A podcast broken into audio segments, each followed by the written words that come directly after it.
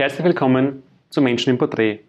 Unser heutiger Gast ist ein junger Ausnahmekünstler, Musiker, Songwriter, Tänzer, Komponist und Schauspieler. Was seine Bilderbuchkarriere begann, war oft ein steiniger Weg mit beruflichen, aber auch privaten, persönlichen Krisen. All das hat er gemeistert. Heute sitzt er als junger, erfolgreicher und sehr glücklicher junger Mann vor mir und ich freue mich sehr auf das Gespräch mit Vincent Bueno. Herzlich willkommen. Ich freue mich, bei dir zu sein, Markus. Danke. Wie kamst du zur Musik? Wann war so zum ersten Mal das Gefühl, musikalische Leidenschaft zu verspüren oder künstlerische Leidenschaft generell? Also als, als, als kleines Kind habe ich schon wirklich gespürt, dass ich, dass ich ähm, künstlerisch etwas machen will. Und ähm, ich sehe sie jetzt an meiner kleinen Tochter und sie ist genauso wie ich. Sie hat, sie hat dieses, äh, sie, sie, kann, sie kann mein Blut nicht verleugnen. Und ich habe, glaube ich, dieses äh, Blut auch von meinem Vater. Mhm. Ähm, mein Vater hat damals, wie ähm, wir noch kleine Kinder waren, war, war er Musiker. Er lebt noch, aber er, er macht jetzt Musik nicht mehr als Hauptberuf. Mhm. Und ich glaube, deswegen war auch so die, ähm, ja, diese Wurzel und diese, diese Ader, diese musikalische Ader da, wo ich, wo ich alles so, ähm, wo sich das so entwickelt hat. Und in meiner Jugend ähm, habe ich gesehen, ja, das, das ist Musik und Schauspiel und Kunst, das ist meins. Cool. Gab es damals Vorbilder für dich? Auf jeden Fall. Michael Jackson war eines der größten Vorbilder für mich. Michael Jackson, er war einfach für mich das äh, Gesamtpaket. Er, er, hat einfach selbst geschrieben. Natürlich hat er seine Produzenten gehabt. Er konnte tanzen, war eine, war eine, war eine Erscheinung und ja, es, für, mich hat das, für mich hat das sehr, sehr viel bedeutet, einfach ihn als kleiner Junge zu vergöttern. Ja. Du hast aber mit, mit 16 Jahren bereits auf der, auf der, Privat und, auf der privaten Kunst- und Musikuni begonnen. Genau, mit genau. Mit 16 wirst du das geschafft? Also ja, es, es war eigentlich auch ein bisschen, wie du schon vorhin gesagt hast, war ein bisschen ein steiniger Weg. Ähm, ich habe sogar schon versucht, mit 15 äh, bin, bin ich, äh, habe ich versucht anzutreten, aber äh, da war ich viel zu jung und äh, äh, in der Ausschreibung stand, dass man mit 16, äh, Mindestalter 16, dass man sich bewerben darf. Und äh, dann bin ich hingegangen und ähm, es waren eigentlich in der Kommission sechs Leute für mich und vier waren gegen mich. Als du 15 warst damals noch? Als ich 16 war. Okay, ja. Und, ähm, und äh, das auch mit einem guten Grund, weil ich meine, wenn man 16 ist, ist man ja erstens einmal noch nicht angekommen, mhm. ähm, halbwegs angekommen in der Persönlichkeit und ähm, ja, und man, viele studieren da etwas Gescheites so, unter Anführungsstrichen, und, und, und ich komme daher und will gleich nach der Schule ähm, äh, Musical studieren. Das war, das war für viele Lehrer eigentlich auch eine Challenge und für mich natürlich auch. Aber du hast dann ja quasi das nicht nur studiert, sondern auch deine eigene Musik schon sehr früh begonnen mit eigenen ja. Songs? Also ich habe genau, genau. Ich habe, ich habe während meines Studiums habe ich ähm, immer diese diese Liebe für meine eigene Musik nie nie verloren. Und ähm, ich habe mit, ich kann mich erinnern, ich habe mit mit mit 13 meine ersten Songs geschrieben. Ähm, ich hatte äh, ein Keyboard und einen, einen ganz ganz schlechten äh, Windows ähm, PC, der extrem langsam war. Aber ich habe mit diesen kleinen Sachen schon angefangen, irgendwie aufzunehmen und äh, ja, mich in diese Materie, Materie reinzuleben. Und äh, bis jetzt, äh, glaube ich, habe ich mich äh, auf eine Weise weiterentwickelt, wo ich sagen kann, ja, ich glaube, der Weg hat sich gelohnt. Wow. Ich meine, du hast ja im Studium aber auch gearbeitet, sowohl im Theater, mhm. also als Schauspieler und nebenbei auch Shows gemacht. Genau, genau. Also es, es, es lief so ab, ähm, mit 16 habe ich angefangen im Konservatorium. Es war auch wirklich eine schwere Zeit, muss ich sagen. Es war nicht leicht, äh, wie schon erwähnt, für Lehrer und für mich.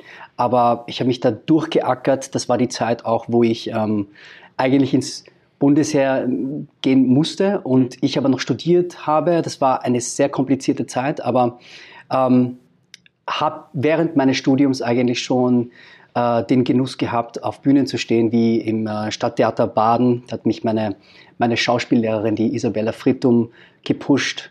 Äh, der Erhard Power hat mich, also auch ein Schauspiellehrer. Also viele Schauspiellehrer haben uns als ähm, Studierende gepusht, außerhalb schon Engagements anzunehmen. Und das war genau. zeitlich alles zeitlich handelbar? Oder? Ja, du, das, das machen ja so viele heutzutage. Ich meine, das, mhm. das ist ja eigentlich, was man heutzutage leisten muss, oder sagen wir es so, ähm, man muss heutzutage äh, sagen wir es anders. Ohne Fleiß kein Preis. Mhm. Und äh, heutzutage machen ja viele ein Studium und gehen dann noch am Abend arbeiten. Das ist wirklich hart. Und, und das war aber auch so äh, in, in, bei, für mich, wo ich sagen kann, ja, Gott sei Dank hatte ich ein paar Engagements. als ähm, asiatischer ähm, Musicaldarsteller slash Schauspieler ist man ja als Typ nicht immer gefragt, obwohl das Theater hier jetzt auch schon immer offener wird. Jetzt kommt Miss Saigon, drückt mir die Daumen. ähm, aber, aber so als, so als ähm, äh, Darsteller ist, ist äh, als asiatischer Darsteller ist es nicht so einfach gewesen und habe das Glück gehabt, dass, dass mich immer wieder ähm, Lehrer und Regisseure gepusht haben. Mhm. Ja. Jetzt betonst du quasi auch so gerade die Herausforderungen als asiatischer Darsteller. Mhm. War das in, deiner, in der damaligen Zeit die größte Herausforderung für dich?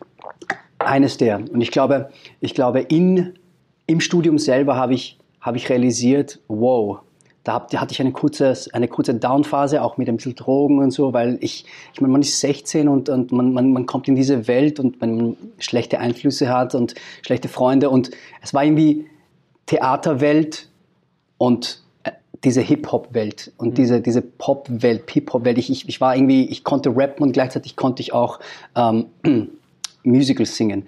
Ich meine, äh, das eine spricht nichts dagegen. Aber ich muss ehrlich sagen, mein Punkt ist, ich war, ich war sehr, sehr jung und hatte, wie gesagt, auch diese, diese Challenge als, als Filipino. Ich glaube, ich spreche nicht nur für mich, sondern für viele Leute mit Migrationshintergrund. Ähm, ist es in dem Beruf als Schauspieler slash äh, Musicaldarsteller nicht so einfach. Mhm. Deine Karriere kam danach aber so richtig in Fahrt. Du warst 2008 ähm, Gewinner bei der ORF-Sendung Musical Die Show. Mhm. Was war das damals? Also 2008 habe ich gewonnen, das stimmt. Und ähm, es war eine extrem coole Zeit, ähm, eine super Erfahrung und ähm, dank den Leuten, die mich gewählt haben, war, war ich eigentlich ein Gewinner. Und ich meine, ich weiß, ich war nicht der beste Performer.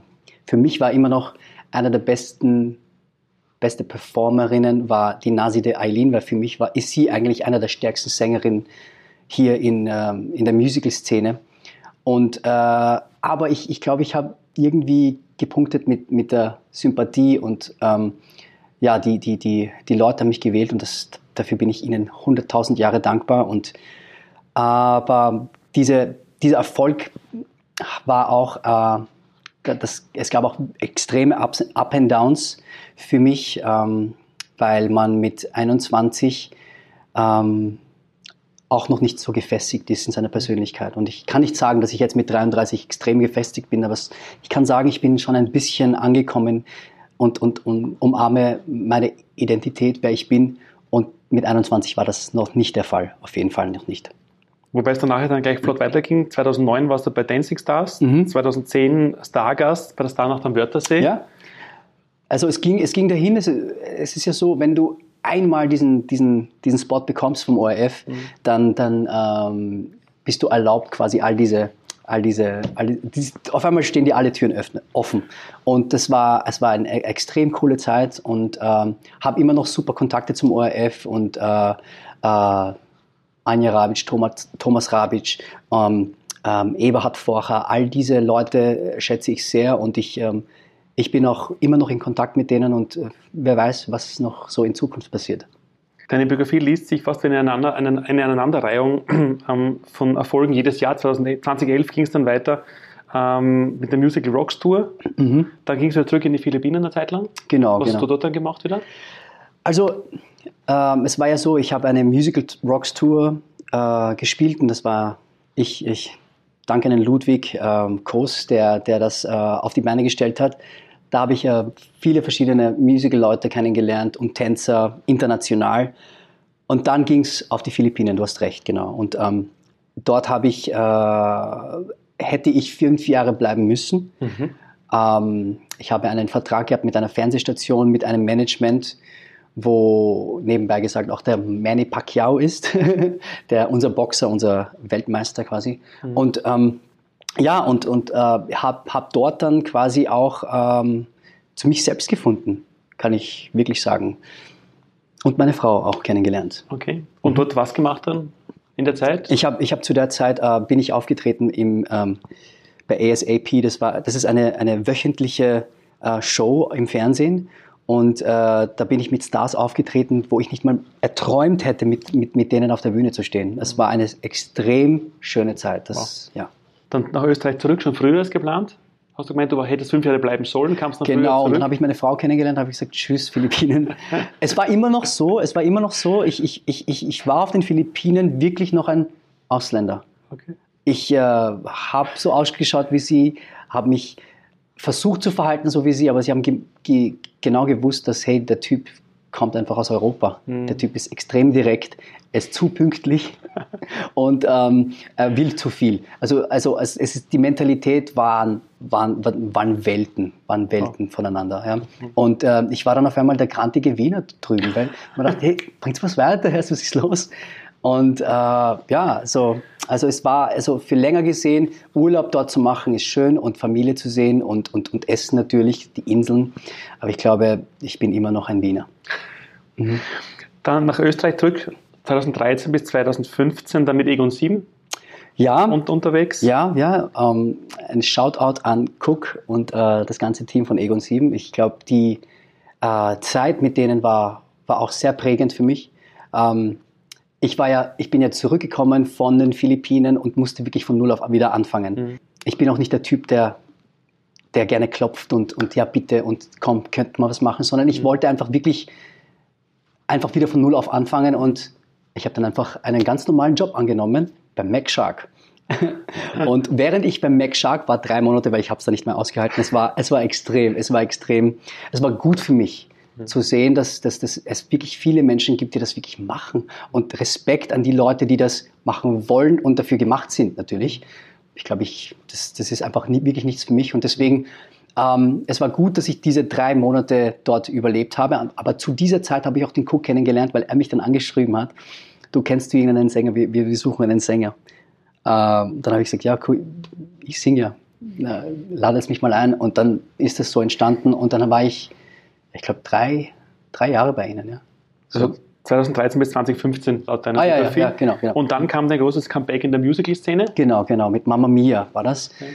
Und äh, Vereinigte Bühnen, ja, das war, das war ein großes Ding für mich, weil, ähm, wie gesagt, ich äh, war, war wieder neu in der Szene und, und musste ich, ich musste mich wirklich durchkämpfen wieder. Und ähm, ich habe Mamma Mia mit Cornelia Mooswalder gespielt, ähm, auch eine sehr berühmte Sängerin, mhm. die ja ähm, die große Chance gewonnen hat damals. Mhm. Es war, ja, es war eine tolle Zeit. Wenn du sagst, auch ein sehr hartes Jahr 2015 jetzt, wieder beginnen quasi bei Null in Österreich anzufangen, wieder hoch zu kämpfen und hoch zu arbeiten mhm. nach den, den, Jahren davor. Aber das Jahr war ja auch für dich privat eines der, wenn nicht das vorher, das schlimmste Jahr deines Lebens. Mhm, mh. Was ist damals passiert? Also, also mein, mein, meine Tochter, also die jetzt im Himmel ist, sage ich so, Samantha Bueno wurde diagnostiziert, äh, wie sie fünf Monate im Bauch von meiner, ähm, von meiner Frau war und, und sie wurde, wurde diagnostiziert, dass sie keine Schädeldecke hat. Und am Anfang konnten, wollten wir das auch nicht glauben und wir so, okay, warten wir noch ab. Und ich, die Ärzte wollten ja, dass wir, äh, dass wir gleich abtreiben und dass wir das gleich alles beenden und hin und her. Und ähm, wir haben uns einfach gegen entschieden, nicht weil wir das Baby leiden wollen sehen oder so, sondern für uns war es so, wenn das das Schicksal ist vom Baby, dann, dann nehmen wir es an, aber wir wollen das Baby auf jeden Fall lebend, lebend noch sehen. Das haben wir auch das haben wir noch geschafft. Und äh, unser, unser, unser süßes Baby ist äh, in der Nähe von, von, von dort, wo wir in Wien wohnen, im Meidlinger Friedhof begraben und jetzt ist sie bei uns. Bist du in dieser Situation aufgetreten nebenbei? Ja, und ähm, ich glaube, ich will jetzt auch nicht ins Detail gehen, ähm, weil, weil es, es gab auch viele Gründe, warum ich manche Gigs dann auch aufgehört habe, weil zu dieser Zeit ha haben sich dann auch die, die wahren Freunde äh, gezeigt. Und ähm, wie gesagt, es war, es war eine harte Zeit und, und äh, da haben sich viele Türen geschlossen und auch viele wieder geöffnet. Und äh, bin aber trotzdem aufgetreten, weil das Show must go on und davon lebe ich ja und es ist ähm, hart. Aber wie hast du es damals geschafft, das allem aufzutreten? Weil ob du jetzt irgendwo, irgendwo in, am, am Fließbandel Schrauben zusammensetzt, kann es geistig ganz woanders sein, aber dass du dann quasi mit dem strahlenden Lächeln auf der Bühne stehst, wie da, hast du das mit da ist, da ist dann schon das, das Handwerk gefragt, weil das kann, man kann Poker fissen. Das ist, das ist easy. Aber wenn man dann wieder zum Beispiel so einen Song singt wie von, von John Legend, All of Me oder so, irgendeine Ballade, die wirklich extrem ins Herz geht, dann sind mir ab und zu schon die Tränen geflossen. Aber wie gesagt, ich glaube, da wir diese Entscheidung getroffen haben, sie nicht abzutreiben, mhm. ähm, ist es extrem befreiend für uns gewesen. Und ich habe ja mit all meinen, mit, mit all meinen äh, Lebenserfahrungen äh, gehe ich so um, dass ich, dass ich die irgendwie mit Musik dokumentiere. Und wir haben ja auch einen, einen Song für sie geschrieben, oh. Fighter. Der ist auf YouTube, äh, man kann äh, reingeben, äh, Fighter, Vincent Bueno Fighter und dann sieht man auch eigentlich die ganze Dokumentation. Dazu, genau, ja. genau. Gern, danke. Danach dann 2016 hast du, da habe ich ja schmunzeln müssen, als ich es gelesen habe, wer kennt ihn nicht, den Monsieur Claude und seine, Tochter, seine Töchter, mhm. hast du bei den Kammerspielen in der Josefstadt den asiatischen Schwiegersohn gespielt. Genau, genau, genau. Wie kam das und wie war das? Also es war, es war sehr, sehr, das war für mich meine Premiere als Schauspieler per se, weil ich äh, ja Musicaldarsteller bin, aber das ist ja alles fast dasselbe. Beim, beim einen kriegt man ein bisschen mehr Respekt, weil man nur spricht, ja. Aber es sollte eigentlich umgekehrt sein, weil die Musicaldarsteller, die, die, die ackern sich den ab. Und ähm, ja, Kammerspiele, es war, es war eine extrem prägende Zeit für mich als Schauspieler, weil ich bin dann auf einmal auf der Bühne gestanden mit Siegfried Walter. Ich will jetzt keine Namen nennen, obwohl ich, er, war, er war mir wichtig und, ähm, und das waren einfach Top-Schauspieler auf der Bühne ähm, und, und ich kam daher und äh, ja, und musste dann einfach, ähm, ich meine, abliefern natürlich, ist ja, ist ja klar, aber, aber es, es, es war für mich so, ich glaube, bei mir ist es immer so, ich bin, ich bin ein sehr bescheidener Mensch, wo ich sage, okay, wow, ich, ich, ich schätze jetzt, dass ich hier bin. Ne? Und äh, diese Tür hat sich geöffnet, wo ich mir gedacht habe, okay, ich glaube, das ist jetzt meine, meine Lebensrolle, dieser Chinese.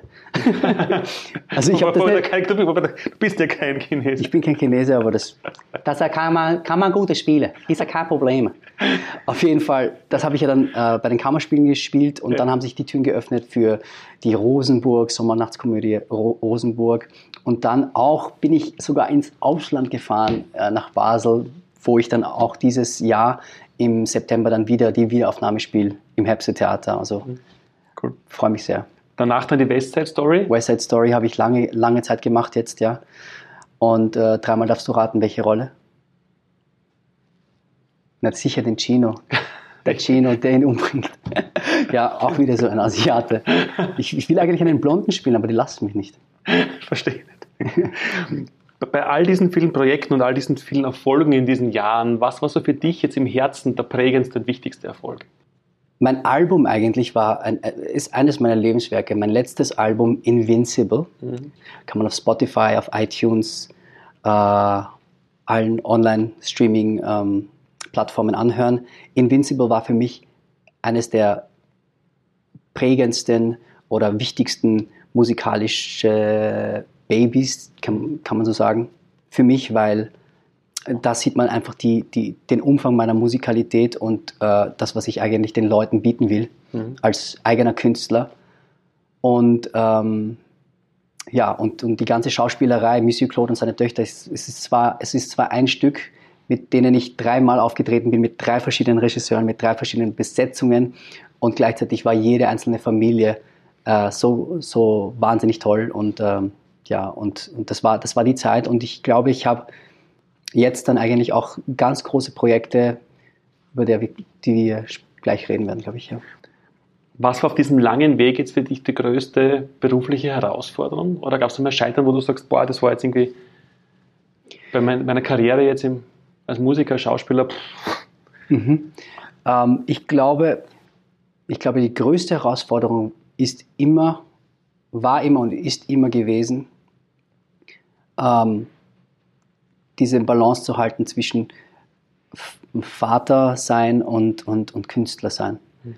Weil man sich immer, egal, egal was man tut, man, man fühlt sich immer hin und her gerissen mhm. von diesen zwei Welten. Und wenn ich bei mir im Büro sitze, dann denke ich mir, ich sollte eigentlich bei meiner Familie sein. Aber nein, ich sollte eigentlich, und wenn ich, und wenn ich, wenn ich zu Hause bin, dann denke ich mir, okay, es ist, glaube ich, diese, diese, diese Herausforderung, wirklich im Hier und Jetzt zu sein. Mhm. Und äh, ich glaube, Selbstständige wissen ganz genau, wovon ich rede. Und deswegen muss man, glaube ich, als äh, speziell als eigener Künstler und slash eigener Investor muss man, muss man lernen, ähm, genau, zu wissen, was seine Prioritäten sind. Und das ist eigentlich immer die Challenge mhm. im Alltag. Jetzt werden sich viele junge Menschen fragen, okay, wow, der hat so viel gemacht in seinem Leben, ist vielleicht schon erreicht und die ist erst 33 jetzt. Was wäre jetzt für junge Menschen dein wichtigster Tipp, die, egal in welchem Bereich, ob das wirklich Musik, Schauspielerei, Unternehmensgründung, egal in welchem Bereich die erfolgreich sein wollen, wenn du versuchen würdest, aus all deinen Erfahrungen heraus, den einen wichtigsten Erfolgstipp mitzugeben?